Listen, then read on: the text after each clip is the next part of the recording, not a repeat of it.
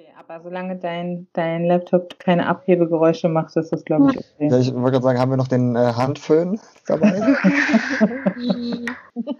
okay, sind alle ready? Ja. Mhm. Okay.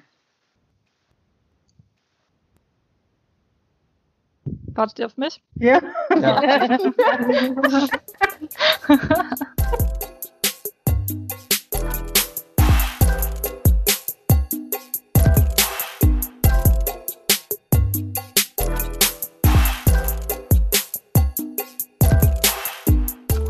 Ja, was geht, Leute? Salam alaikum und Buldum. Willkommen bei unserer neuen Folge von unserem Podcast, Parallel dazu. Wir sprechen heute über das Thema Arbeit und es gibt auch einen besonderen Anlass. Wir nehmen jetzt nämlich am 8.5. auf und das ist der Tag des migrantischen Generalstreiks. Äh, die anderen können mich gleich gerne ergänzen, aber der Aufhänger für den Generalstreik waren der terroristische Anschlag und die Morde in Hanau. Und ja, nicht nur die, sondern auch alle andere rassistische Gewalt und rassistische Morde, die wir in den vergangenen Jahrzehnten in Deutschland erlebt haben, wo nämlich jedes Mal so ungefähr gar nichts passiert ist. Und wo wir jetzt heute versuchen wollten, mit einem Streik und mit den Aktionen dazu ein Zeichen zu setzen. Unter anderem das Zeichen, ihr könnt nicht ohne uns.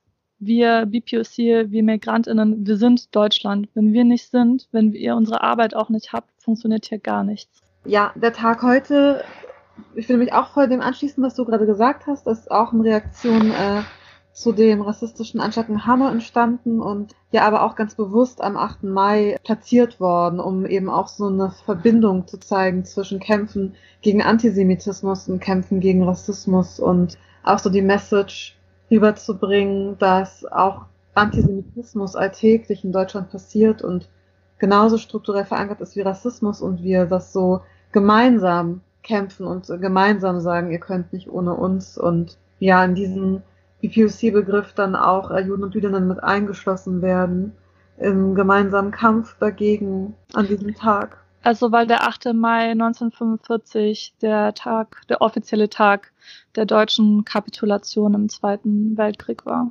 Genau, und ich kann mich dem dann so anschließen, dass es ja auch als Tag der Befreiung benannt wurde, also einer der Tage dazu, ich glaube morgen sozusagen vor 75 Jahren wurde das letzte ähm, Konzentrationslager in Deutschland, beziehungsweise nicht in Deutschland, aber sozusagen im äh, nationalsozialistischen Regime befreit ähm, am, am 9. und die, dieser Tag auch ein Tag der Fe des Feierns ist, also des Feierns der Errungenschaften derjenigen, die eben die deutsche, das deutsche Nazi-Regime besiegt haben, denn es hat zwar offiziell kapituliert, aber natürlich nicht äh, sich bewusst ergeben, weil es in irgendeiner Form geläutert gewesen wäre. Und auch deswegen ist der Tag einer, der eine Kontinuität markiert und, und so schließt sich der Kreis ja auch nicht nur von Hanau, sondern auch zu Halle, zu anderen Morden, äh, die rechte rassistische und antisemitische Gewalt sozusagen stattfinden, sei es in Form von Terror, der als solcher markiert wird, als terroristischer Anschlag, oder sei es auch als Terror, den äh, jüdische Menschen, rassifizierte Menschen jeden Tag ausgesetzt sind, sozusagen dem Terror, dem alltäglichen Terror dessen, was die Gewalt mit uns macht, sozusagen. Und gleichzeitig ist es ein Signal ins Außen, was, wie du vorhin so schön gesagt hast, auch bedeutet, ohne uns geht's nicht. Ja, also einerseits sind wir irgendwie dem so ausgesetzt, dass wir abgeschafft werden sollen, dass äh, sich imaginiert wird, Deutschland wäre ohne uns besser und gleichzeitig würde Deutschland ohne uns nicht existieren. Und gerade im Kriegskontext wäre Deutschland auch nicht ohne uns oder ohne die Vorfahren von einigen von uns, die als sogenannte GastarbeiterInnen hier das zerstörte Nazi-Deutschland wieder aufgebaut haben, sozusagen, wären wir gar nicht an dem Punkt, an dem wir sind und an dem Wohlstand, den wir heute genießen. Ich finde, was ihr sagt und auch gerade diese Frage mit, was, was werdet ihr ohne uns? Ihr könnt nicht ohne uns, knüpft eigentlich auch schon perfekt zurück an unsere Corona-Folge. Also das ganze Thema ist ja aktueller denn je, wenn man einfach mal sieht, wer jetzt gerade in diesen Berufen arbeitet, systemrelevant eingestuft werden oder die halt irgendwie jetzt äh, besonders viel zu tun haben, zeigt sich ja genau das. So irgendwie das, was sonst so als irgendwie nicht gerade angesehene Arbeit galt, ist jetzt heute essentieller denn, denn je. Und das äh, verdeutlicht noch viel, viel stärker einfach dieses, was bedeutet eigentlich quasi migrantische Arbeit in Deutschland? So, wer, wer, was für Arbeit wird da geleistet, wenn man sich anschaut, wer halt welche Arbeit hier macht? Ja, was ich mich auf jeden Fall auch krass frage, so daran anknüpfend ist, wenn das alles vorbei ist, wird es ja auf jeden Fall so narrativ über die Situation geben und so. Und ich habe jetzt schon einfach das sichere Gefühl, dass wir dabei auf den Tisch fallen werden. So, weißt du, also so dieses, ich frage mich halt voll, wie wird es sein, weißt du, wenn man darüber redet oder auch wenn es jetzt schon Bilder gibt, so sind wir da wirklich drauf, wenn es so geht, so um diese systemrelevanten Berufe, danke an alle Pfleger, danke, bla bla bla, sieht man wirklich uns so, weißt du, also so, weißt du, ja, safe. So, ja, halt ich bin direkt so, so ja. ja, Nein. ähm, und das ist halt auch so dieses ganze das, also erstmal, dass ich mich das jetzt schon frage, so einfach, weil mir es halt klar ist und aber gleichzeitig klar ist, dass andere das halt nicht wahrhaben wollen, so an welcher Mann-Frau-Stärke wir eigentlich in welchen Berufen irgendwie so tätig sind und so. Auch so dieses halt Representation, inwiefern wird das dann so überhaupt in diesem Narrativ irgendwie stattfinden hinterher, dass man das irgendwie anerkennt und sagt, äh, übrigens, abgesehen von Gastarbeit, so, ihr habt halt nochmal den Arsch gerettet irgendwie. Ja, das sind so Fragen, die ich mir auf jeden Fall jetzt schon so stelle. Ja, ich finde einfach, dass migrantische Arbeit in Deutschland eh nicht sichtbar ist und noch nie war, auch bei diesem Stichwort Gastarbeit, also wo ja die ganze Existenz dieser Person und so über Arbeit quasi beschrieben ist, also ist so das Arbeitswort für Kanak irgendwie. Und Ach, das Wort Arbeit, eigentlich, ne? Ja, ja die Arbeit dieser Leute wird halt aber auch nicht gesehen. Also oder der Einfluss, was gerade schon gesagt wurde, okay, wir haben dieses Land aufgebaut, bestimmt nicht nur einmal so. Und das wird aber nicht gesehen. Diese, das wird ja höchstens, wenn man es überhaupt positiv beschrieben wird, wird es ja noch so romantisiert. Wir riefen Arbeiter und es kamen Menschen und dass das halt irgendwie schwierig ist und diese Nichtanerkennung eines Einwanderungslands, das ist ja das Einzige, was im positiven Sinne vielleicht noch diskutiert wird. Aber einfach welche Rolle diese Arbeit gespielt hat, nicht nur dieser Generation, sondern migrantische Arbeit Deutschland überhaupt und natürlich die Ausbeutung diese Arbeit, das wird null gesehen. Migrantische Arbeit wird auch heute nicht gesehen in irgendeiner Facette und in Bezug auf systemrelevante ArbeiterInnen auch null, weil darüber haben wir genau in der Corona-Folge gesprochen. In genau diesen Jobs sind BPOC überdurchschnittlich vertreten, also absolut überdurchschnittlich. Das wird nicht einmal irgendwo erwähnt. Die werden auch, sind auch nicht repräsentativ. Wenn jetzt irgendwelche Bilder von Ärztinnen, Pflegerinnen und so gezeigt werden, wird auch nicht drüber gesprochen. Und dann das besonders krasse, den Fall habt ihr bestimmt auch alle mitbekommen, von einem schwarzen Pfleger in Hamburg, der seiner Arbeit nachgegangen ist und Patientinnen ja. zu Hause betreut hat und mit dem Fahrrad also von Haus zu Haus gefahren ist, wo man sich denken kann, okay, wie systemrelevanter und gefährlicher kann denn ein Job gerade sein? Und das heißt, der ist in dem Moment seiner Arbeit nachgegangen und hat schon gemerkt, dass er beobachtet wird und hat sich total unwohl gefühlt und ist dann bei einer Patientin, bei einem Patienten rausgekommen, hat sich aufs Fahrrad gesetzt und wurde in dem Moment von drei Männern überfallen und zu Boden geworfen. So. Und da hat sich dann rausgestellt, dass das drei Bullen in Zivil waren. Die, die sicher waren, aha, ein schwarzer Typ, der irgendwo in Häuser reingeht, der kann nur am Ticken sein und den wirklich brutal überfallen und verletzt haben. Und dann, als sich der Fehler rausgestellt waren, halt auch noch so waren, so, ah ja, ist ja nichts passiert und so, ja, schon wichtige Arbeit, die du machst und so, ciao, Kollege. Also so, das, ich glaube, das so bildlicher kann es nicht sein als an dem Beispiel, wie jetzt diese systemrelevanten BPOC-ArbeiterInnen gesehen oder nicht gesehen werden und als was sie überhaupt gesehen werden. Ja. Voll danke, dass du das Beispiel auch nochmal mit reingebracht hast, weil das so für mich so eine Dimension auch von so Sicherheit und wer kann eigentlich sicher und unter sicheren Bedingungen arbeiten äh, reingebracht hat und dass mir das Argument von sicherer Arbeitsplatz und so, ne, so, es gibt in Deutschland sowas wie Arbeitsschutzwochen und so Geschichten, wo äh, MitarbeiterInnen Fürsorge betrieben werden kann und so weiter. Und wo passiert das eigentlich? Und in prekär beschäftigten Berufen werden Leute eigentlich eher verheizt, als dass auf ihre Körper zum Beispiel auch geachtet wird. Also die Körper von migrantisierten Leuten zerstört werden, einfach in der Arbeit, die sie machen. Das ist natürlich auch ein globales Phänomen. Also wen lassen wir dafür arbeiten, dass wir billige Klamotten tragen und so weiter und nehmen in Kauf, dass die Menschen halt früher sterben ähm, an so einer Dimension, aber jetzt auch ganz konkret auf Deutschland geguckt, also wie, wie prekär sind die Menschen beschäftigt, was für Arbeitsverhältnisse, welche Leute fliegen als erstes aus dem Laden, wenn jetzt jemand Corona-bedingt bankrott geht, welche Leute fliegen sowieso, wenn sie sich beschweren über rassistische Diskriminierung, die sie am Arbeitsplatz erleben, wem wird gekündigt und weiß dann im Zweifel nicht mal, dass das rechtswidrig ist und kann sozusagen sich Abhilfe schaffen.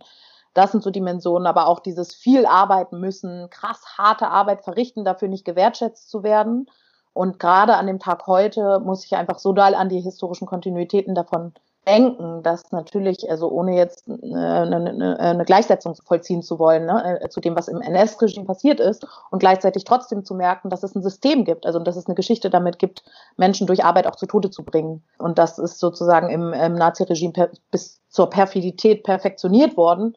Aber das kennen wir natürlich auch aus Kolonialismus, aus deutschem Kolonialismus, aus der Sklaverei von Menschen, wo Arbeitskräfte sozusagen für umsonst genutzt werden zur Profitmaximierung. Und das kennen wir heute in anderen Formen sozusagen und in verschleierteren Formen verdeckteren Formen, als das jetzt heute passiert, ähm, wie, keine Ahnung, jetzt die ganzen plötzlich Spargel. Ja, und jetzt wird irgendwie Migration, Arbeitsmigration aus osteuropäischen Ländern plötzlich äh, wahrgenommen, dass Menschen krass wichtig Diese machen, alle ihren Spargel. Auf dem Teller haben wollen unbedingt so, ne? Aber wenn die Leute hier sind, die Menschen hier leben wollen, wenn die Menschen hier Leistungen beantragen, dann sollen sie schnellstmöglich wieder weg. Ähm, und jetzt plötzlich ähm, merken wir, dass es sie überhaupt gibt. Das irritiert mich, das macht mich wütend, das macht mich traurig und ähm, ich wünsche mir, dass anerkannt wird, dass diese Arbeit immer passiert, egal ob es jetzt gerade irgendwelche Kartoffeln wahrnehmen oder nicht. Wenn Lebensmittelverschwendung nicht Sünde wäre, ey, ich würde rumlaufen und die ganze Zeit Spargel irgendwelchen Kartoffeln gegen die Fensterscheibe schmeißen. Ich Hier, dir. choke on Diese that. Spargelsache ist wirklich. Möchte das nochmal jemand erklären, für die, die das jetzt nicht mitbekommen haben?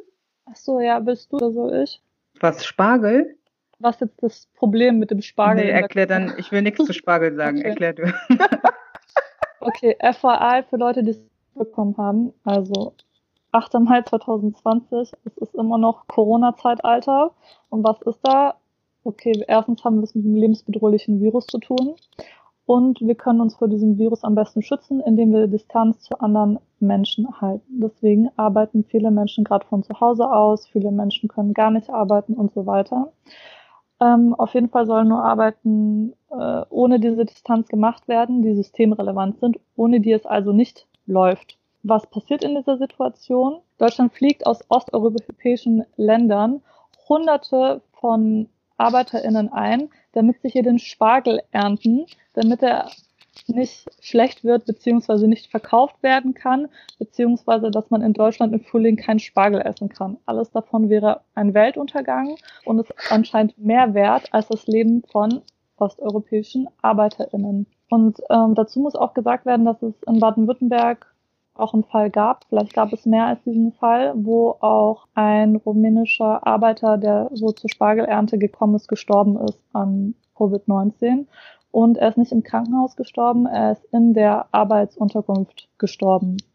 Oh Mann. Also sie haben ihn tot aufgefunden. Das heißt, er hatte nicht anscheinend nicht mal die Möglichkeit, behandelt zu werden oder also ja, ich weiß nicht, was ich dazu jetzt noch sagen soll. Ich glaube, das sagt schon alles. Shame on Ja, you, viel mehr kann man Super nicht sagen. Schämt euch. Arbeit. Es gibt auf jeden Fall jetzt auch schon Sachen darüber, dass sie, ähm, weil du meinst, dass sie sich nicht ähm, versorgen lassen konnten und so, dass ei- einigen von denen, es wird halt von zwangsarbeitsähnlichen Zuständen gesprochen, weil auch manche der Bauern die Ausweise der Arbeiter einkassiert haben und sie halt auch nicht rausgeben und so weiter.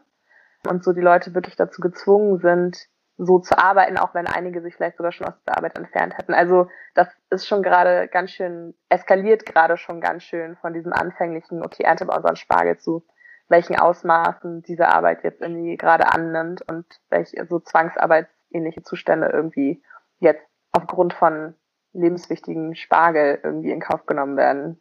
Und welche Abhängigkeiten da vielleicht auch geschaffen wurden, weil die Sache ist ja so, läuft die Spargelernte in Deutschland jedes Jahr. Jetzt ist halt die Ja. Besonderheit von Corona, aber es sind ja einfach, in was für einer Situation sind diese Menschen, dass sie überhaupt während Corona sich an irgendwelchen Flughäfen drängen und hier in so Sammelunterkünften leben müssen, um total körperlich belastende Spargelernte zu machen. Also da wurden ja schon offensichtlich vorher Abhängigkeiten aufgebaut von deutscher Seite. Und hier wird dann gesagt, hahaha, die müssen uns jetzt zeigen, was wir nicht mehr können. Haha, so, weißt du, wo ich mir denke, ja, wonder why ihr es nicht könnt. Verwollt. Ja. Okay, Spargel durch. Ja, ja. Ja, ich finde das alles mega wichtig und interessant, was ihr bisher so gesagt habt. Aber ich habe so ein bisschen in der Vorbereitung dieser Folge auch einfach so ein bisschen an mein eigenes Arbeitsleben gedacht und wie meine Vergangenheit, also ne, wie ist mein Werdegang gewesen. Und wir alle sind halt nicht in systemrelevanten Berufen. Ne? Wir sind zwar BPUC, aber wir sind nicht in systemrelevanten Berufen. Das heißt, wir haben eine andere Realität, was unsere Arbeitszusammenhänge angeht. Ja, okay, ich sehe schon gerade so ein, hm, ja. Wir sind vielleicht zum Teil schon in systemrelevanten Berufen, aber nicht in denen, die wir bisher benannt haben, sagen wir es mal so. Aber die Realität, schwarz oder off color zu sein und in so einer akademisierten Welt zu arbeiten, ist ja tatsächlich auch nochmal eine interessante. Und ich habe mich gefragt, wann habe ich eigentlich das erste Mal in meinem beruflichen Werdegang in einem Team gearbeitet, in der ich nicht die einzige schwarze oder beziehungsweise nicht weiße Person war. Und ich fände es ganz interessant, das mal von euch zu hören. Also bevor ich, bevor ich reveale, was das bei mir so war, würde ich gerne wissen, wie war das bei euch? Und wenn ihr an, an euren beruflichen Werdegang zurückdenkt, wie, ähm, wie setzt sich das generell so zusammen, was das angeht? Ja, das, was ihr gesagt habt, hat mich gerade auch so eine biografische Reflexion gebracht, vor allem bei den Themen um Sicherheit oder auch so harte Arbeit, die kaputt macht, musste ich daran denken, wie institutioneller Rassismus im Kontext von Arbeit und Arbeitsmarkt, also wirklich von Anfang an mein Leben krass geprägt hat. Und zwar haben meine Eltern beide im Irak studiert und auch teilweise schon im Irak in ihren Jobs äh, gearbeitet und sind dann in den 90er Jahren nach Deutschland gekommen und wurden hier als Flüchtlinge markiert und ihre Bildungsabschlüsse wurden nicht anerkannt, also auch ihre Schulabschlüsse nicht. Und das hat dazu geführt, dass meine Mutter dann über 20 Jahre als Verkäuferin bei Aldi gearbeitet hat, um uns zu ernähren, uns vier. Mm. Und wir einfach in extrem prekären Verhältnissen gearbeitet haben, obwohl meine Eltern halt an, eigentlich AkademikerInnen sind und ähm, sich darin ja auch einfach ein System zeigt, Menschen ganz systematisch von Teilhabe auszuschließen und sich aber auch ein koloniales System darin zeigt, weil da ja schon mindestens implizit die Annahme mitschwingt, dass Bildung in Europa mehr wert ist als Bildung beispielsweise im Irak und dass ja auch Bildungsinstitutionen im Irak aberkannt wird, dass die Abschlüsse, die sie Menschen verleihen, zum Beispiel Medizinstudium, valide sind und dann dazu führen, dass Menschen kompetent genug sind, äh, als MedizinerInnen zu arbeiten, auch in Europa. Also das äh, müsste man sich mal andersrum vorstellen, dass eine Person mit einem deutschen Medizinabschluss in den Irak geht und äh, dann nicht praktizieren kann. Da würden viele denken, hä, warum denn nicht? Das ist doch gut, das ist doch allgemeingültig.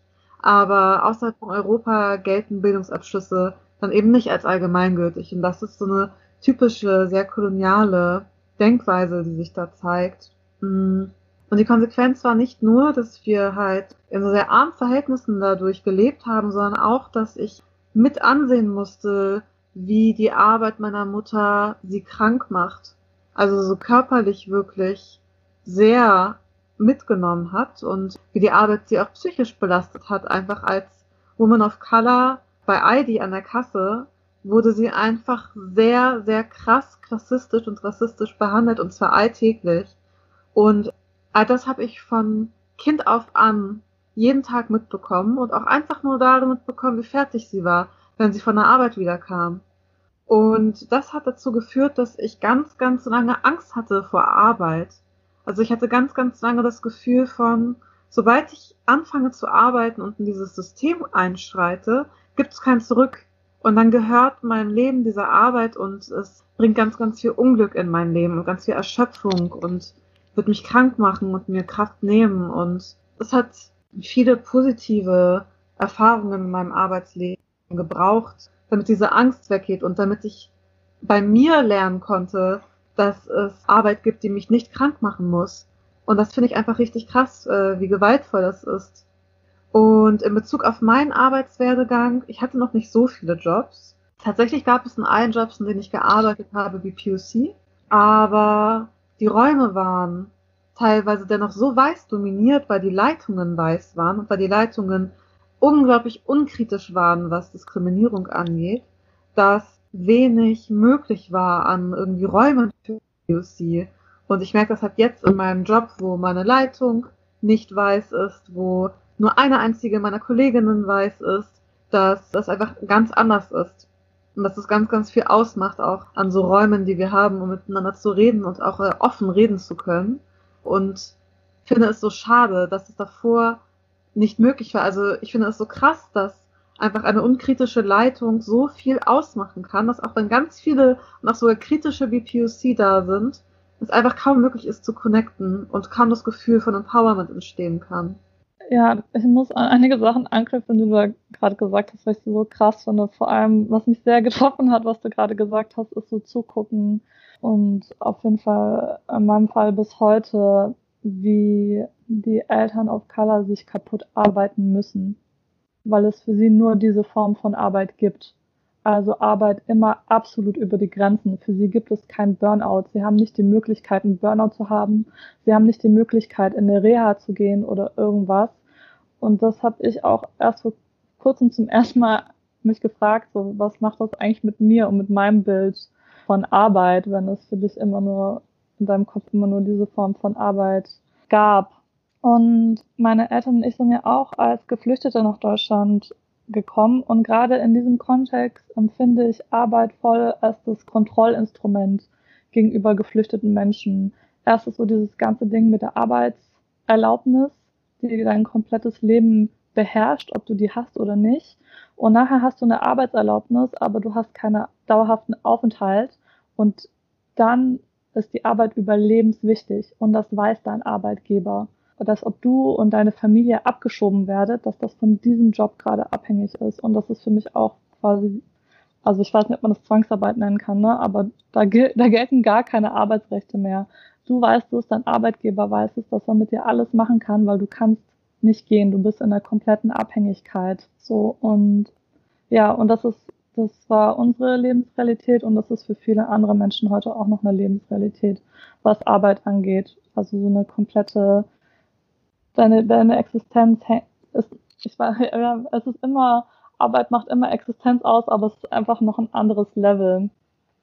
Und ich das ja auch ein super interessantes Beispiel von deinen Eltern finde, weil ich finde es manchmal als Migrantin auch schwer, diese Frage, bist du die erste Akademikerin in deiner Familie, weil es einfach so viele Fälle gibt, wo die Eltern im Heimatland studiert haben, aber dann halt in Deutschland als HausmeisterInnen was sage ich HausmeisterInnen, to be honest, Hausmeister, soweit ich die Fälle, die ich jetzt in meinem Umfeld kenne, äh, im Kiosk und so weiter arbeiten, wo ich sagen kann, ja, okay, meine Eltern oder mein einer Elternteil hat studiert, aber ich habe jetzt nicht ein Akademikerkind-Privilege jemals gehabt. So.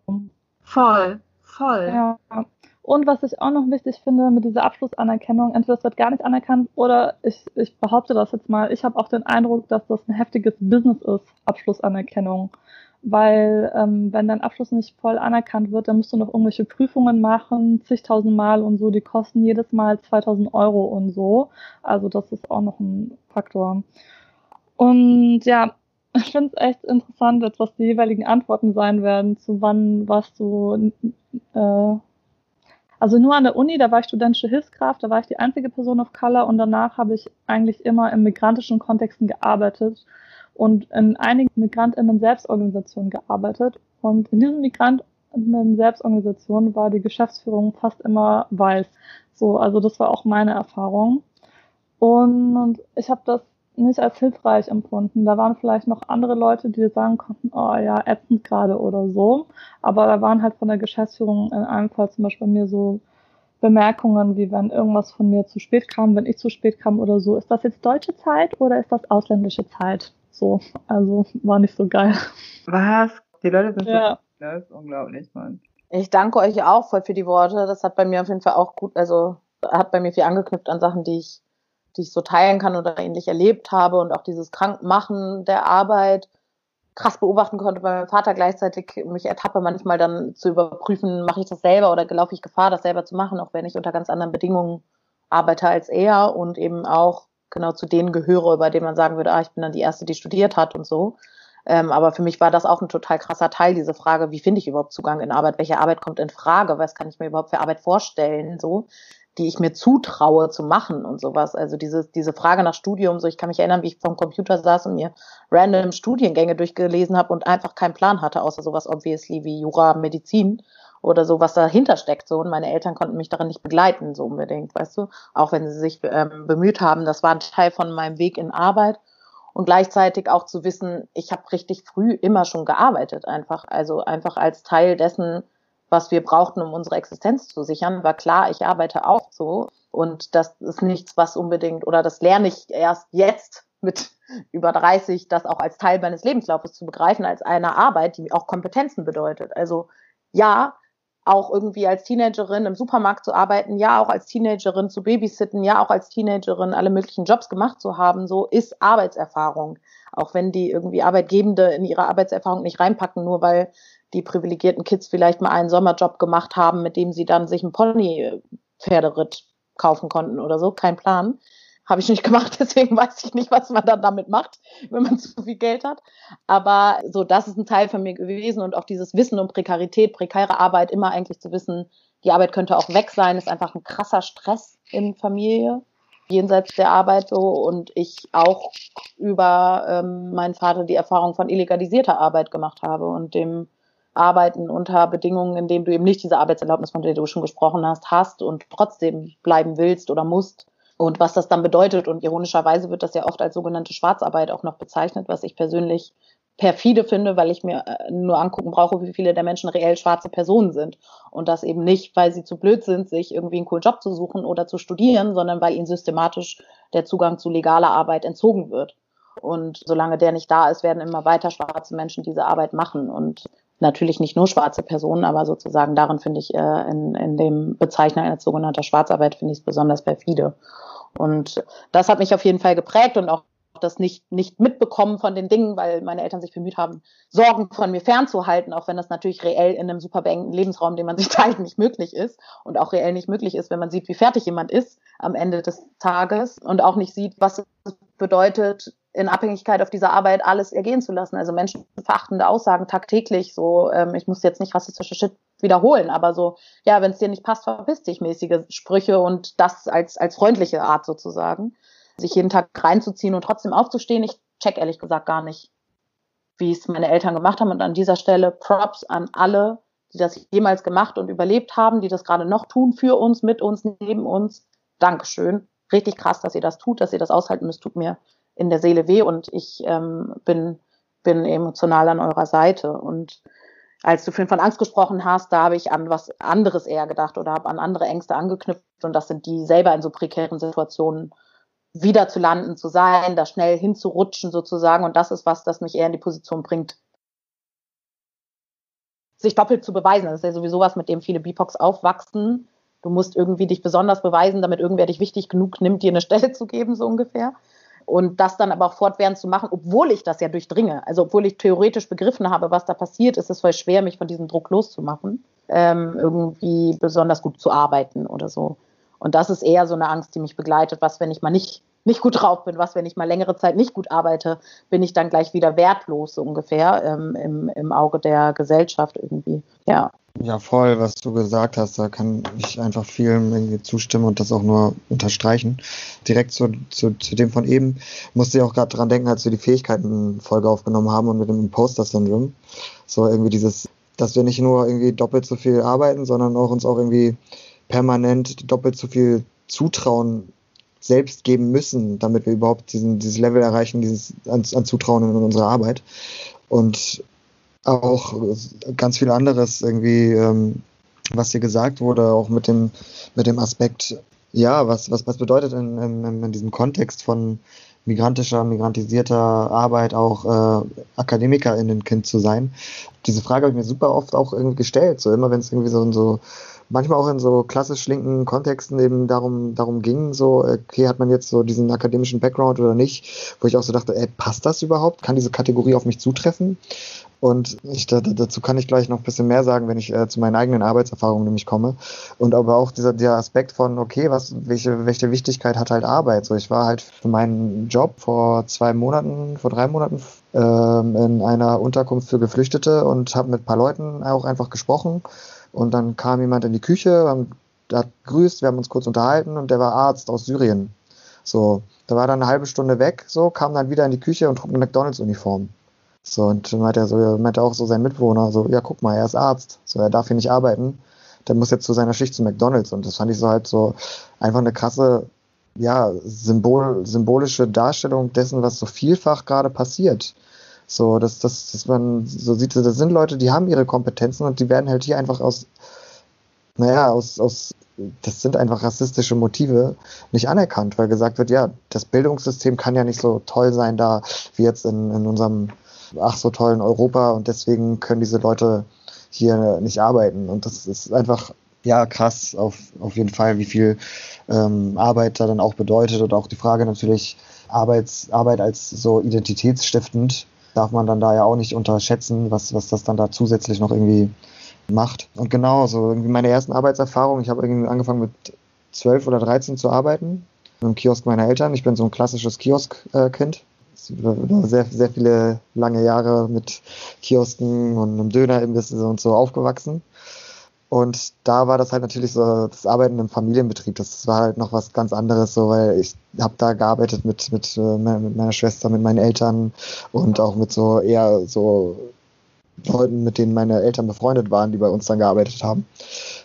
Das war aber halt trotzdem dieser Aspekt dieser, dieser des körperlichen äh, mit drin, also weil ich dann auch gesehen habe, wie so eine Arbeit, so Selbstständigkeit, gerade irgendwie Einzelhandel, gerade so ein Kiosk, was das ja auch an zusätzlicher Arbeit bedeutet, an körperlicher Belastung etc. Und habe das auch gesehen. Und ich glaube zum Beispiel auch, dass meine Mutter relativ früh aus Deutschland ging wieder äh, zurück in die Türkei, hing auch damit einfach zusammen, dass sie einfach körperlich hier äh, das irgendwie nicht mehr leisten konnte und ihr körperlich einfach nicht gut ging. So und ich glaube, dass das auch irgendwie so diese ja viel irgendwie mit drin spielt, was so heute irgendwie ganz aufwendig untersucht wird, von, mit so Riesenstudien, was so unter, unter dem Label jetzt in Anführungsstrichen Migrantengesundheit immer wieder aufkommt mit so Studien, dass einfach super viel diese Auswirkungen, also diese Auswirkungen gar nicht unterschätzt werden können, die eben diese prekäre Arbeit, die Arbeit in, in ja, Industrie etc. für Folgewirkungen haben kann.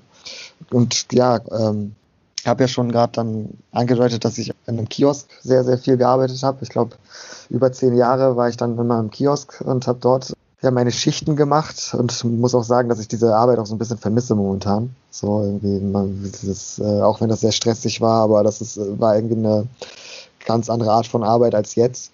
Und die relevanten anderen Arbeitsstellen, wo ich war, waren, ich war immer in der Logistik, so in einem Online-Versandhandel, habe dort Pakete gepackt und Pakete geöffnet und da war halt schon klar so, ne, irgendwie da die Leute, die da gearbeitet haben, waren BIPOX. Und tatsächlich direkt eine Ebene über uns, der Stockwerk drüber, war dann so die ganze Abteilung von so IT, von äh, Kundendienst, äh, von so allen anderen so eher Bürotätigkeiten und da war es natürlich super weiß. Und das hat sich tatsächlich so in den Ebenen direkt gezeigt. So, das war auch so eine ziemlich krasse Veranschaulichung. Und wenn ich an meinen Job jetzt denke, dann ähm, habe ich auch eine, eine Kollegin, die einen ähnlichen Hintergrund hat wie ich. Und ich muss sagen, das macht halt einen riesen Unterschied, einfach, dass man über gewisse Themen einfach auch auf dem Arbeitsplatz selber, auf der Arbeit selber reden kann und sagen kann, hey, Toll. hier das und das ist passiert, voll krass, dass das hier passiert oder halt ja hier oder so. Weshalb reagieren die Leute so? Ähm, ja, natürlich aus den und den Gründen, so dass man dazu dieses Gehör irgendwie finden kann und dass man gemeinsam sich über einfach mal über die Situation, vielleicht auch die passieren, über die Situation auskotzen kann. Das ist so halt äh, super viel wert. So und dann der Aspekt, auf den ich auch noch hin wollte, genau mit dem Kiosk. So mein, meine Eltern, so meine Mutter ist, war die erste Frau ihres Dorfes, die äh, ihr Dorf zum Studieren verlassen hat, ist nach Deutschland gekommen, hat ihren Abschluss dann hier nie gemacht, fertig bekommen. Aber mein Vater beispielsweise hat dann zwei Diplome gemacht und bei ihm war es so die Sprachbarriere, die aber letztendlich immer richtig stark war wo ich mich bis heute frage, okay, mein Vater hat irgendwie studiert, meine Mutter hat es nicht fertig gemacht, ähm, aber trotzdem sind die alle anderen Aspekte dieses, was mich eigentlich zum, zum so Kind von AkademikerInnen macht, irgendwie nicht erfüllt. Wo dann ich mich frage, okay, wie trifft denn diese, also diese Kategorisierung trifft dann irgendwie in unseren Kontexten oftmals einfach nicht zu und ist in vielen Punkten einfach verkürzt und vielleicht auch einfach nicht so intersektional gedacht oft. Ja, mega. Ja, mir, mir ist vorhin eingefallen, als ihr meintet, dieses Nicht-Anerkennen von akademischen Abschlüssen, was in Deutschland ja gang und gäbe ist, wie gesagt, aber auch nur bei bestimmten Herkunftsländern. Dazu im Gegensatz steht ja so krass und deswegen, vorhin wurde ja gesagt, dass das irgendwie auch so ein koloniales Denken mit beinhaltet und das zeigt sich halt, wie gesagt, bei dem, was auf der anderen Seite steht und das ist nämlich die sogenannte Entwicklungsarbeit oder Entwicklungshilfe, in der weiße Menschen ja null Kompetenzen brauchen, um irgendwo im Ausland. Ähm, ja. oh mein Gott, was ist das für ein guter Vergleich? Ja, aber es ist so krass, weil wirklich, also ich meine, so weiße AbiturientInnen, die nicht wissen, was sie mit sich anfangen sollen und halt irgendwie denken, sie haben so einen leichten sozialen Hang, ja, gerne äh, irgendwie den Weg in, in, in eins dieser Länder, die angeblich Entwicklungshilfe benötigen, wagen und dort halt in so einer freiwilligen Organisation sich irgendwie engagieren. Und das ist ja wirklich so. Man braucht keine, du brauchst nichts. Du bist Abiturientin. Du hast noch nichts in deinem Leben gemacht, außer zur Schule zu gehen, aber du bist trotzdem qualifiziert dafür, wenn du aus einem westlichen, mehrheitlich weißen Land kommst und selber weiß bist. Und äh, qualifizierter äh, als die Leute vor Ort, ganz wichtig. Genau, genau das ist ganz wichtig. Genau. Und du kannst da dann einfach Kinder unterrichten oder was weiß ich, oder auch Erwachsene unterrichten. So, ne? Also ja. Oder medizinische das, Tätigkeiten ausführen. Ja, im schlimmsten Fall auch das. Das ist mir nur vorhin eingefallen, als ihr das meinte, dass so, ja, dass es auf jeden Fall so richtig krasse koloniale Strukturen immer noch sind, die sich da irgendwie zeigen, in dem wessen Wissen und wessen Fähigkeiten als professionell gesehen werden und welche halt nicht. Ich habe vorhin diese Frage gestellt mit euren Arbeitserfahrungen und ich, als ich nämlich vorhin darüber nachgedacht habe, habe ich äh, gedacht, krass, alle Teams, in denen ich bisher gearbeitet habe, waren super weiß und so. Und dann ist mir vorhin, das stimmt gar nicht. Das stimmt überhaupt nicht. Es war nur mein letzter Job, bei dem das so war. Aber genau das, was ihr nämlich schon gesagt habt, die Leitungsebene war immer weiß. Und deswegen hat sich das in meiner Erinnerung irgendwie so angefühlt, dass ich immer in so super weiß dominierten Teams gearbeitet habe. Aber nur weil die Entscheidungsmacht halt bei weißen Leuten lag, so oder so. Und ich habe vorhin ja schon vor der Aufnahme gesagt, ich habe festgestellt, dass bei meinem jetzigen Arbeitgeber jetzt eine ähm, schwarze Frau in der Leitungsebene ist und ähm, habe mich so mega darüber gefreut und dachte dann aber auch, aber, aber auch irgendwie wie abgefuckt, warum muss ich mich so darüber freuen, dass es eine Person ist, so, ne? Also. In so einem Riesenverein. In einem riesigen Verein, so eine Person, aber immerhin, es ist trotzdem irgendwie so Fortschritt und ich freue mich trotzdem. Und zum Thema Angst im Kontext von Arbeit, dazu ist mir eingefallen, dass ich auf jeden Fall früher, als ich so Teenie war oder auch Kind, wenn man so sich überlegt hat, was will ich denn mal werden, da immer dachte, ich kann ganz viele Sachen auch gar nicht werden. Also ich wollte zum Beispiel gerne Lehrerin werden und dachte so, nee, kann ich gar nicht werden, weil ich nie eine schwarze Lehrerin gesehen habe, so als ich mhm. Kind oder Jugendliche war. Und das also in, in so einem Zusammenhang war, ja, es ist nicht vielleicht unbedingt Angst, aber es war so ein Unwohlsein, wenn ich über Arbeit nachgedacht habe, ganz oft, weil ich dachte, dass ich für ganz viele Sachen auch nicht geeignet bin und mir nicht frei aussuchen kann, was ich machen möchte so wie, wie vielleicht meine, meine weiße beste Freundin damals oder so. Ja, also je mehr wir darüber reden, ich meinte es ja vorhin schon, aber ich, ich finde, dass Arbeit so ein krasses Werkzeug von Kontrolle ist in Deutschland, um Kontrolle auf BPOC auszuüben. Und halt auch die Frage, wer kann wo was arbeiten. Und ein ganz großer Marker für das Thema Rassismus und Arbeit sind für mich äh, Hijabis, kopftragende Frauen. Weil ich weiß nicht, ob es noch andere Gruppen in Deutschland gibt, für die es Berufsverbote gibt. Für Hijabis gibt es die auf jeden Fall. Und wo du gerade meintest, ja, was kann ich überhaupt werden? Ich habe früher und gerade als Jugendliche in der Zeit auch Kopftuch getragen. Ich tue es heute nicht. Und also zum Beispiel in der Zeit, wo ich äh, 13, 14 war, also so Mitte Nullerjahre, konnte man eine kopftuchtragende Frau bei der Arbeit nur sehen, wenn man kurz vor Ladenschluss noch in H&M reingehuscht ist und da schon jemand am Putzen war. So. Und dann war ich äh, in der Zeit mal in England und bin da in so einen Schuhladen reingegangen. Welches war das Office heißt das? So eine Schuhkette. Und da war ich so ein kopftuchtragender Teenager und habe irgendwelche Tonschuhe anprobiert. Und da spricht mich so eine kopftuchtragende Frau an, kann ich dir helfen? Ich war voll so, hä? Mit was? Und ich habe überhaupt nicht gecheckt, dass sie da arbeitet. Ich konnte es nicht begreifen. Ich war so mega schockiert. Das war in meiner Welt einfach nicht vorgesehen. Und Alhamdulillah in der Zeit seitdem hat sich ja schon ein bisschen was bewegt, aber es ist immer noch so krass kontrolliert. Und ich habe da an der Uni später mal eine Hausarbeit drüber geschrieben, über kopftuchtragende AkademikerInnen und habe so von so vielen Fällen gelesen von Hijabis, die in Deutschland Bildungsinländerin waren, also Deutschland die Schule abgeschlossen haben und in Deutschland Medizin studiert haben, aber nicht die Möglichkeit hatten, als Ärztin zu arbeiten. Also allerhöchstens in einem Kanakviertel eine eigene Praxis aufmachen, aber auf keinen Fall im Krankenhaus. Und man sagen muss, wer putzt denn diese Krankenhäuser seit Jahrzehnten? Die sagen, nee, das geht nicht. Frauen mit Kopftuch können ja nicht arbeiten, weil das ist irgendwie schwierig für unsere Patienten und vielleicht, wer weiß, was die für eine Gesinnung haben und so weiter. Aber Frauen mit Kopftuch sind zum Beispiel schon die ganze Zeit an diesen Orten und machen aber nur die allerniedrigste Dreckarbeit. Und ich glaube, dass das ein, ich bin fest davon überzeugt, dass das eine Form, ein Kontrollmechanismus ist. Und dass es wichtig ist für unseres, unser rassistisches System, dass die Verteilung so ist und bleibt.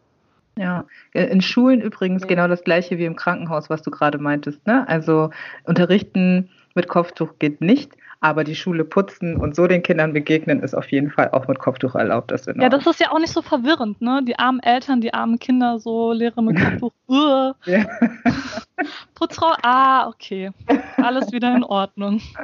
Voll krass, krass auch, was ihr gesagt habt, so dass offensichtlich um Macht geht und die Frage danach, wer kriegt den Zugang zu der Macht und dass die Jobs, die, die wir jetzt als akademisiert beschrieben haben, ja sich darin auszeichnen, dass die mit Macht verbunden sind. Ja? Also ich kann entscheiden, zum Beispiel, wen stelle ich an. Ich kann als Richterin entscheiden, gebe ich der Person Recht oder nicht Recht. Ich kann als Lehrkraft darüber entscheiden, was gelehrt wird und was ich mit den Kindern bespreche. Ähm, und das sind natürlich machtvolle Positionen in dieser Gesellschaft. Und es hat, wie ihr gesagt habt, niemanden interessiert, als Hijabis die Räume geputzt haben. So, who cares? So, der sogenannte Kopfschuhstreit hat begonnen, als es AkademikerInnen gab, die gesagt haben, wir wollen trotzdem Hijab yes. weitertragen. Und ähm, das ist, da ist sozusagen, wie du gesagt hast, das so ein sehr obvious Beispiel und eins, an dem sich das wirklich richtig krass deutlich macht und festmacht an den Personen, die es dann betrifft. Und gleichzeitig ist das, was natürlich an vielen verschiedenen anderen Stellen auch passiert, dass nämlich da, wo Leute qualifiziert sind, einfach nicht aufsteigen und auf einem Level bleiben und Karriere sozusagen, das, was so als Karriere bezeichnet wird, in, in höhere Positionen aufzusteigen, systematisch verwehrt bleibt oder die gar nicht darauf kommen würden, dass äh, Mustafa auch nicht nur der äh, nicht nur der Lagerarbeiter, sondern auch der Vorarbeiter sein könnte oder so, ja. Das ist dann Teil davon und irgendwie musste ich aber gleichzeitig auch daran denken, als wir jetzt so geredet haben, mh, welchen Wert oder welcher Wert wird welcher Arbeit eigentlich zugemessen. Und wir haben viel über akademische Arbeit auf eine Art gesprochen, von der ich den, das Gefühl hatte, dass wir das als gut beschreiben viel oder so, ne? Oder als erstrebenswert oder so. Und da merke ich in mir selber so auch das Verinnerlichen davon, dass so nicht akademische Arbeit abgewertet wird einfach in der Gesellschaft und als nicht richtige Arbeit erkannt wird, obwohl sie ja eigentlich vor allem für den Körper oftmals ganz schön kräftezehrende und wie wir gesehen haben im Corona-Kontext, systemrelevante und so weiter Arbeit ist. Mhm. Ähm, und ich da mich selber aber ertappe manchmal zu merken, okay, welche, welche Arbeit messe ich eigentlich welchen Wert zu? Und gleichzeitig sieht man das auch ganz krass auf so einer Geldebene. Ne? Also die, die Frage nach Rente, diese Rentendiskussion, die es jetzt gibt. Welche Rente werden migrantisierte Leute machen, deren Arbeit für Jahre auch noch nicht mal anerkannt war, also vielleicht nicht legal war oder aber einfach für die es so beschissene Löhne gibt, dass du davon im Prinzip keine Rente bekommst und die dann aufstocken werden müssen, um sich dann hinterher wieder erzählen lassen, zu lassen, dass sie zu faul sein oder zu faul gewesen Uff. seien, zu arbeiten, so, ja. Und dann schon selber schuld sind, wenn sie sich jetzt kein Brot mehr kaufen können, so, ja. Und das passiert ja jetzt schon. Also einerseits zu sagen, wir seien zu faul, zu blöd, zu was auch immer, um die gute Arbeit, die akademische Arbeit zu machen und in die Position zu kommen und uns gleichzeitig den Zugang dazu zu verwehren, ist Schrott. Lasst es einfach sein. Also entweder ihr lasst uns arbeiten und dann sind wir die schlauen Menschen, die genauso wie ihr wählen, worauf sie Bock haben und das bereichern idealerweise, oder ihr lasst es und dann haltet aber auch den Mund dazu, was wir gemacht oder nicht geleistet haben. Ja, ich stimme dir voll zu, gerade auch mit der Anerkennung des Werts der Arbeit. Ich glaube, was ich nur da nochmal zu sagen wollte, in dem Kontext, wie ich das jetzt vielleicht gesagt habe, dass man eben akademischere, sage ich mal, Berufe vielleicht einfach aus dem Maßstab manchmal in unseren Kreisen zumindest als besser empfindet, weil du dich halt nicht kaputt arbeiten musst. Also im ersten Moment denken halt Leute daran, voll, voll, das ist halt die voll. bessere Arbeit, weißt du, also gar Auf nicht. Jeden ich stimme dir trotzdem total zu, weil es gesellschaftlich auf jeden Fall nicht anerkannt ist, aber wenn es darum geht, und das kennen auch viele von uns, dass Eltern sich kaputt gearbeitet haben für uns, dann halt oft, damit wir es nicht müssen und dann sehen sie uns in akademischen Berufen. Voll. Das ist so, ja ausländische Eltern 101, so nach dem Motto. Ja, so. ja voll Aufstiegsdruck. Und auch deswegen hast du nur Jura, Medizin und so weiter gesehen, als du die Studiengänge angeguckt hast, weil deine Eltern das so wollten. Die haben so mit einem Edding auf dem Computerbildschirm, nein, nein, brauchen wir nicht. Ich weiß nicht, was das ist. Äh, Props an die, sie haben auch ausgehalten, dass ich mir noch Schrott dazu überlegt habe. Also Props. Wir haben richtig oft durchgeatmet, um zu sagen, was ist das eigentlich, was wir da machen. Ja, das nur noch mal so zu, zum Kontext, wenn, also ich glaube, wenn wir teilweise über so bessere Arbeit sozusagen sprechen, dann einfach so, vor diesem Hintergrund irgendwie auch. Und ja, mir voll viele Fragen, die jetzt noch so aufgekommen aufgeworfen wurden. Das eine ist, dass ich sowieso ganz interessant finde, dass es halt in Deutschland, also gibt es auch in anderen Ländern, in Deutschland gibt es halt sehr diese Kultur von dieser Akademikerkultur, halt einfach, man immer gucken will, wie jemand in diese Akademikerkultur reinpasst, ob diese Person da nicht reinpasst, inwiefern sie da reinpasst und so. Und dann teilweise halt auch dieses Anerkennen von Abschlüssen und so, wo es vorhin ja nochmal ging, und auch bei den anderen Sachen mit so akademisierten Berufen und so, dass ähm, halt gar nicht irgendwie eingesehen wird, dass diese akademische Kultur in dem Sinne vielleicht auch einfach nicht mehr existiert und einfach so, auch, es ist einfach kein Begriff mehr, der sich trägt, der auf irgendwie unsere gesellschaftliche Realität irgendwie passt, wo es einfach sehr viele gebrochene Lebensläufe gibt. So, und es wird irgendwie gefühlt, wird dieser Begriff irgendwie immer noch so krass verwendet, wo ich denke, dass so abstrakt und hat halt irgendwie gar keinen Raum für irgendwie viele unserer Realitäten und die Realitäten unserer Eltern und so weiter. Das eigentlich auch nur nochmal so zu diesem Begriff überhaupt. Und zu meiner eigenen Arbeit kann ich auf jeden Fall sagen, dass ich immer in sehr, sehr weißen Kontexten gearbeitet habe, weil ich auch in eher weißen Stadtteilen gelebt habe. Also gerade auch so die ersten Jobs. Ich habe auch relativ früh angefangen zu arbeiten, aber ich habe dann so vier solche Jobs gemacht, die nicht direkt in der Arbeit darauf ausgelegt sind, so Berührungspunkte zu äh, BPOC zu schaffen, was, glaube ich, auch nochmal so ein interessanter Punkt ist so, weil genau, ich habe dann so Sachen gemacht wie Einzelhandel, Callcenter, keine Ahnung. Das heißt, ich war dann aber da trotzdem immer in so sehr weißen Teams und quasi die ersten Jobs, die ich gemacht habe, die dann so nach Uni-Jobs, also die richtigen Jobs waren so. Da war ich dann in Kontexten, wo auch nicht nur Akademiker waren, aber einfach Leute mit höheren Abschlüssen, sei es auch irgendwie eine bessere Ausbildung oder keine Ahnung was. Dass es dann trotzdem Jobs waren, die einfach keine direkten Berührungspunkte haben oder nicht sozusagen das Ziel haben, etwas für BPOC zu bewirken oder sozusagen keinen politischen, sozialen, in irgendeiner Form Background haben. Und das finde ich auch immer noch ganz interessant zu bemerken, weil ich es aus meiner eigenen Familie auch kenne, dass ähm, meine Mutter auch eher in so einem Bereich arbeitet und sich quasi dann auch überhaupt erarbeiten konnte, nicht in einem sozusagen so körperlich anstrengenden Job zu sein, weil sie sozusagen als schwarze Frau dann in einem Kontext gearbeitet hat, wo es um schwarze Menschen geht. Und das hat ihr sozusagen überhaupt geholfen, eine Position zu bekommen, die sie unter anderen Umständen mit ihrem Bildungsabschluss oder nicht anerkannten Abschluss und so weiter gar nicht hätte bekommen können. Also sozusagen auch immer dieses, wenn man Leute trifft oder wenn man in der Arbeit Leute antrifft, die selber, also die einen ähnlichen Background haben, frage ich mich dann immer voll oft, ist es eine Arbeit, die sich aber trotzdem um diesen Gegenstand irgendwie dreht? Weil sobald du da rausgehst, hast du dann noch eine viel niedrige Repräsentanz von Leuten. Sozusagen, du hast noch viel weniger BPOC und du hast auch vor allen Dingen aus meiner Erfahrung, was ich gesehen habe, dann noch viele POC, die sich selber gar nicht so sehen. Und das ist ja auch noch so eine Sache. Also arbeite ich mit Leuten, mit denen ich mich irgendwie solidarisieren kann oder mit denen ich mich irgendwie verbinden kann, irgendwie so im Job, wenn die sich selber gar nicht so einstufen. Weiß, weiß ich nicht, in ähm, profitorientierten Unternehmen ist es auf jeden Fall nochmal so eine andere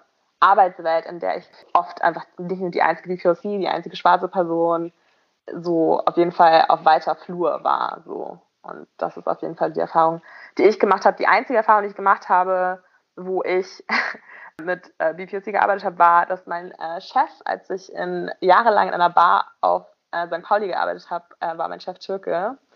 Und ihm gehörte auch diese Bar, was auf jeden Fall auch eine andere Erfahrung war, auf St. Pauli zu arbeiten, als, glaube ich, viele andere Leute, die in Gastro gearbeitet haben.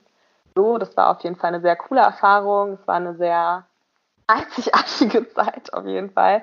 War aber halt nie mein Hauptbrotverdienst. Ich habe dann immer noch studiert, so ich war nicht abhängig von dem Job und so. Das heißt, im Endeffekt war das immer noch so etwas, was ich nebenbei machen konnte. Aber es hat mich dann in dem Moment nicht so, ich, nicht so krass geprägt, als da ist noch eine andere Person oder bei dieser Arbeit oder meine, die mir weisungsbefugte Person ist eine Person of Color, weil ich nicht so super krass die Abhängigkeit dazu hatte, sodass ich das gar nicht so krass wahrgenommen habe als oh, in welcher Abhängigkeit bin ich jetzt gerade und sind hier noch andere wie ich, sondern es war für mich eher so wie so ein nices Add-on irgendwie so.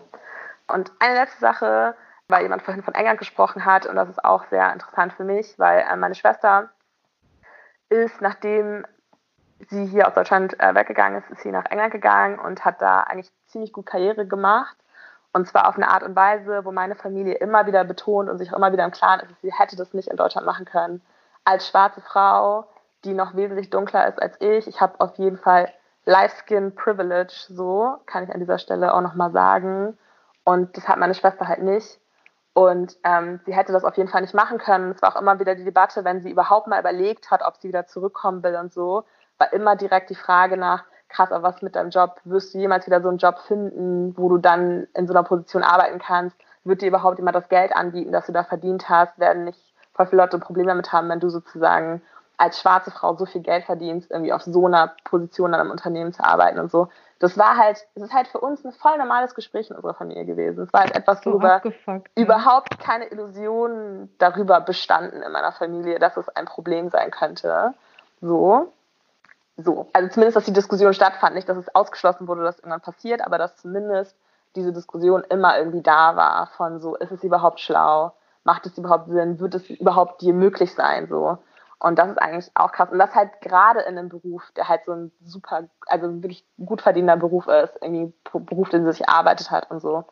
Und da merkt man das auf der einen Seite, ja, war es für mich auch krass, wenn ich so in London war und so einfach gemerkt habe, so krass, wie viele schwarze Professionals es irgendwie gibt. So, dass mich das voll, dass es auch so Professional-Treffen gibt, wo so 50, 70 schwarze Professionals sitzen, die irgendwie alle 80k verdienen, wo ich dachte, wo bin ich hier? so. Aber das ist, die sind da vielleicht, was das angeht, einen Schritt irgendwie weiter, so, obwohl die ihre eigenen Probleme haben. Aber ja, das nur nochmal so zu dem Thema, dass es trotzdem krass ist, dass es in Bezug auf Deutschland immer noch so richtig das Thema ist. Voll wichtige Anmerkung. England ist hammerrassistisch und trotzdem sind unsere Arbeitsbedingungen hier beschissener. Ja, also ich wollte das wirklich nicht in Frage stellen, dass sie wirklich ihre Issues haben, so safe. Aber feststellen kann man das auf jeden Fall trotzdem irgendwie. Mir ist noch etwas eingefallen, was ich vergessen hatte zu sagen bei meinem letzten äh, Redebeitrag hier. Und zwar das Thema eben der, der Herabwertung von, von Arbeit. Weil hier auch schon ge gefragt wurde, wer kriegt Zugang zur Macht? Und für mich ist halt immer die andere Seite, wer wird abgewertet? Und da ist so meine Erfahrung halt irgendwie gewesen, es gibt ja eben diese zweifache Abwertung. Einmal im Narrativ über die Arbeit selber und einmal dann direkt in der alltäglichen Erfahrung dieser Arbeit. Und da ist mir im Nachdenken darüber auch so super viel aufgeploppt. Und ich habe mich halt auch gefragt, was das für mich irgendwie als Kind bedeutet hat, äh, das irgendwie ständig in diesem Kiosk abhing und äh, gesehen hat, wie die eigenen Eltern ja immer mit den, von den Leuten, die einfach in unseren Kiosk kommen, um von uns was zu kaufen, irgendwie herabgewertet worden sind. Irgendwie so, weil irgendwie Wissen nicht zugeschrieben wurde oder weil Sachen nicht anerkannt worden sind. So, mein Vater stand da hinterm Tresen am Kiosk und hat einfach mal zwei Diplome in Deutschland gemacht. Und dann kommen irgendwelche Leute und meinen, sie wüssten Sachen irgendwie besser, weil er äh, im, Kiosk hinterm Tresen steht. Und das war halt natürlich auch eine Erfahrung, die mich als Kind irgendwie so begleitet hat, das immer wieder mitzubekommen, wie einfach gewisse Arbeit mit einer Herabwertung tatsächlich auch konkret ver verbunden ist, so im, in der alltäglichen Arbeit. Und da ist halt genau dieser Aspekt ja mit drinne, mit diesem, da steht jemand im Kiosk und ihm wird halt nicht zugetraut, dass er zwei Diplome in Deutschland gemacht hat. Genauso wie eben der Aspekt, ähm, da ist irgendwie, also was wäre denn noch ein Beispiel, das wird glaube ich auch schon genannt, dann ist da äh, eine schwarze Person im Krankenhaus und äh, niemand hält sie für einen Arzt. So, ne, also genau diese Punkte. So, man sieht halt bestimmte Leute, man sieht äh, sie in einem bestimmten beruflichen Kontext äh, und traut denen dann gewisse Sachen einfach nicht zu und es findet dann so eine Herabwertung statt. Aber ich glaube, das wäre irgendwie eigentlich ein Thema für eine ganz andere Folge, wenn wir vielleicht mal überlegen, wie über die Erfahrung unserer Eltern zu sprechen. Oder falls wir, was ich sehr befürworten würde, eine Folge über die tollen Vorzüge und Freuden von Kiosken machen würden. ich, ich glaube, das können wir alles andere auf, auf da, darauf nämlich vertagen dann. Yes, Kiosk-Folge. Ich, bin- ich wäre dabei. Ich liebe Kioske. Ja, geil. Ich wäre auch dabei, obviously. Richtig cool. Ähm, danke auch für das, was du gerade nochmal gesagt hast, weil ich musste auch nochmal daran denken, an diese Frage von Aufstieg oder was wird herabgewürdigt. Selbst wenn es Leute schaffen, ja, also selbst wenn es den Schwarzen abgibt oder irgendwie die iranische IT-Fachfrau, Geschäftsführerin, was auch immer so, dann sind es am Ende trotzdem andere, die sich nichts sagen lassen von den Personen. Ja? Selbst wenn wir es in die Position schaffen, wie viel das kostet an Energie und an Durchbeißen, damit die Leute, die sozusagen niedriger qualifiziert dann arbeiten oder in einem anderen Anstellungsverhältnis, das dann auch hinnehmen, so sich das sagen lassen. So klassischerweise der Anleiter, so, ne? Wer lässt sich das dann sagen von der Person und nimmt es ernst und so. Und das ist auf jeden Fall was, was mir noch durch den Kopf ging bei der Frage, wenn wir es denn dann in Anführungszeichen geschafft haben, irgendwie in höher qualifizierte Positionen rein zu dürfen oder uns reingekämpft zu haben irgendwie. Und das genau aus solchen Gründen ich das häufig erlebe, dass auch Leute von uns, unsere Geschwister in hohen Positionen äh, nicht notwendigerweise solidarischer miteinander sind. Ich kenne das schon auch als eine gute Praxis, also zu sagen, ey, ich bemühe mich darum, andere BIPOCs reinzuholen, auf jeden Fall. Und das ist ja auch was, was wir da draußen alle machen können. Also keine Ahnung, wenn ich ein Praktikum vergebe, wenn ich in der Position bin, wenn ich in der Position bin, eine neue Person anzustellen oder so, dann kann ich mich natürlich darum bemühen, dass ich marginalisierte Perspektiven reinhole. Und trotzdem erlebe ich das schon auch, dass das manche nicht tun, gerade weil sie so einen hohen Anpassungsdruck haben, sonst wären sie in die Position nicht gekommen dass sie ihren Mund nicht aufmachen, dass sie äh, über Witze hinweghören oder über so Geschichten einfach, weil sie äh, genau, weil, weil sie genau wissen, wie fragil das ist und wie schnell sozusagen diese Position wieder ins Wanken geraten kann irgendwie. Das war mir noch wichtig. Und ich glaube, ein Punkt, der mir jetzt noch in unserer Diskussion so ein bisschen gefehlt hat, obwohl sie mega dicht und reich für mein Gefühl war, ist, dass wir noch gar nicht so über Care-Arbeit oder über Sorgearbeit geredet haben und im so auch Bezug auf gerade auch auf Gender und auf so intersektionale Perspektiven natürlich einerseits migrantisiert zu sein, zu werden und bestimmte Arbeiten zu machen, aber dann auch darin nochmal der Aspekt des Genders total essentiell ist. Später auch nochmal Alter, also sozusagen, wer hat gar keinen Zugang mehr, überhaupt nochmal wieder reinzukommen, wenn die Arbeit mal weg ist. Aber Gender auch in Bezug auf unsichtbar gemachte Arbeit, die auch nicht entlohnt wird. Also das eine ist die Arbeit, die unsichtbar gemacht wird und da wird man prekär bezahlt oder beschissen bezahlt. Und das andere ist Arbeit zu Hause irgendwie fünf Kinder pflegen, zu Hause Angehörige verpflegen, Angehörige im Ausland mit versorgen und so weiter und so fort. Sachen zu übersetzen, Dolmetscharbeit, die Aufklärungsarbeit, die wir hier gerade auch tun, aber vor allem auch an unseren Arbeitsplätzen for free tun, ähm, mal mehr, mal weniger, je nachdem, welches Arbeitsumfeld wir haben. Dazu, was Rassismus bedeutet, was Diskriminierung bedeutet, was das mit uns macht, warum es bescheuert ist, wie man sonst umgehen könnte damit und so weiter. Das ist alles unmarkierte und unbezahlte Arbeit, die äh, tagtäglich auch von BIPOX gemacht wird. Und ich würde mich freuen, vielleicht passt es an einer anderen Stelle, wenn wir darüber noch mal mehr reden. Und heute war der Fokus eben auf was anderem. Okay, und ich finde voll, voll nice von euch noch mal zu hören, was ihr sonst so für Ideen habt. Ihr lieben Menschen da draußen, Lasst euch nicht äh, entmutigen. Wir wissen und sehen eure Arbeit. Wir kriegen die mit. Wir sind dankbar dafür. Und es gibt auch, also dieses Ganze, was wir vorhin hatten, egal von diesen ganzen Sachen, wo wir sagen, ja, ey, das darf nicht passieren oder keine Ahnung, es wird gekündigt, weil man diskriminiert wurde.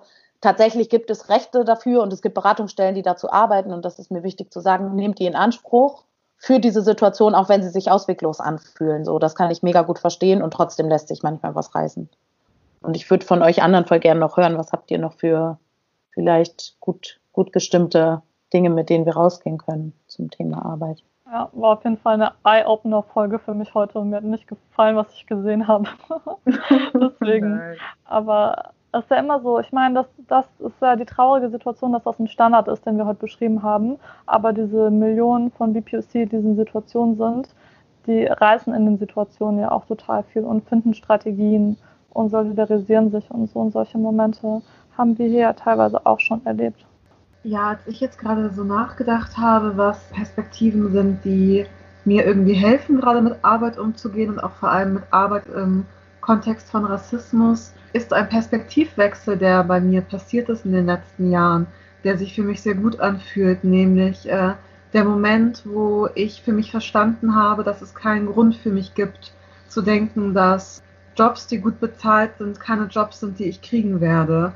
Und das ist ein Glaubenssatz, mit dem ich aufgewachsen bin, der mir von meinen Eltern zwar nicht gesagt wurde, aber von ganz vielen Menschen um mich herum und der auch implizit immer wieder wiederholt wurde mm, und durch so strukturelle Diskriminierungsmechanismen, dass ich niemals, niemals Akademikerin werden würde. Das wurde mir in der Grundschule gesagt, wurde mir in der Mittelstufe gesagt, wurde mir beim Abi gesagt. So, und ähm, in den letzten Jahren hat sich diese Perspektive aber geändert bei mir und was auch sehr viel damit zusammenhängt, dass ich ganz viele BPUC an meiner Seite hatte und habe, die mich durch meinen Bildungsweg geführt haben und mich da begleitet haben und äh, mir da ganz, ganz viel gegeben haben und ohne die könnte ich das auch nicht so, wie ich es jetzt kann. Also da Habt ihr ganz Ja.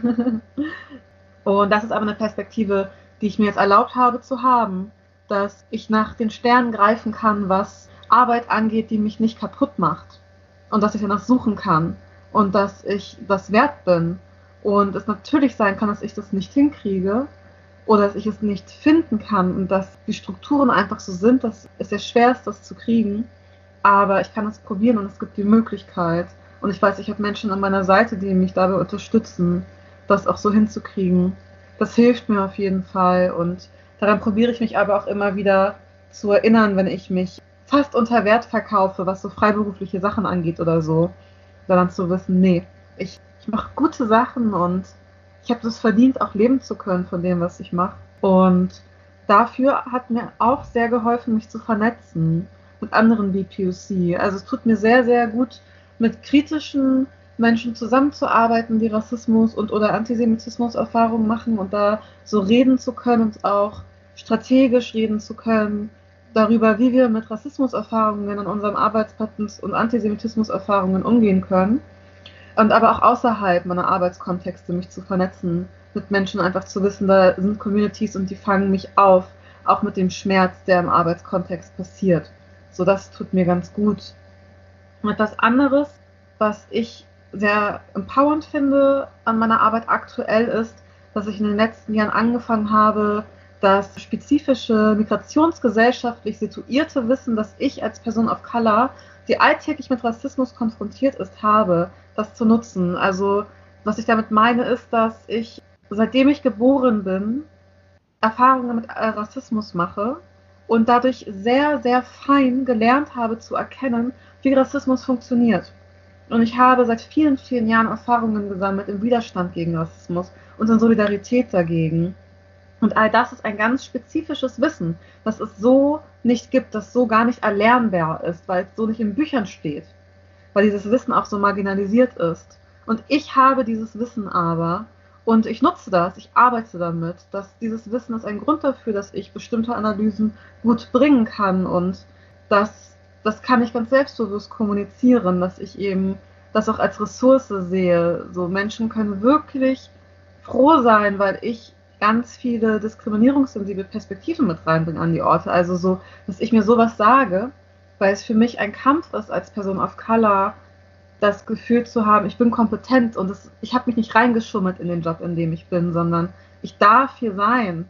Und dann hilft es mir, diese Perspektive zu wechseln und zu sagen, ja, aber ich habe einen ganz großen extra Wissensschatz aus meinem migrationsgesellschaftlich situierten Wissen. Yeah, und die Menschen da draußen haben das auch, ihr Leute. Ihr habt das auch. Ja, es ist voll gut, dass du das gerade nochmal so gesagt hast. Für mich gerade zu hören auch nochmal voll gut. Wir haben ja schon mal über dieses ganze Imposter-Problem gesprochen und so, aber auch, dass du, was du am Anfang gesagt hast, dieses, dass, es, dass du es auch einfach wert bist oder dass wir alles einfach wert sind, in einem Job zu sein, in dem wir gut verdienen, in dem wir ein Ansehen genießen und den wir auch machen möchten, vielleicht einfach so.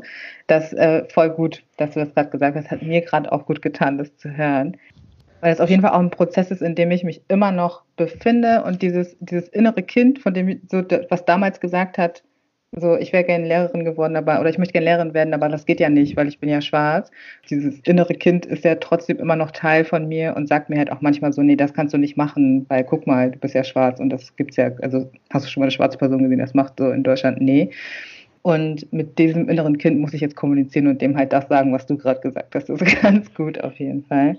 Und das ist auch das, was ich als mein Abschlussstatement sozusagen äh, hier unseren ZuhörerInnen mitgeben möchte, ist, dass ja, wir müssen das auch ein Stück weit machen, um den Kreis zu durchbrechen, um halt nicht der nächsten Generation wieder das Gefühl zu vermitteln, dass sie bestimmte Sachen nicht machen können, weil sie uns in bestimmten Positionen nicht sehen.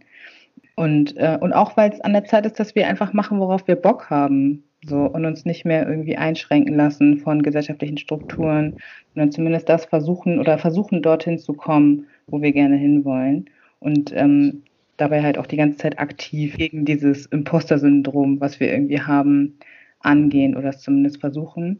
Und, das hast du vorhin gesagt, und wenn wir es denn dann geschafft haben, in solche Positionen zu kommen, auf jeden Fall solidarisch zu sein und unsere Geschwister irgendwie versuchen, mit ins Boot zu holen, finde ich super wichtig.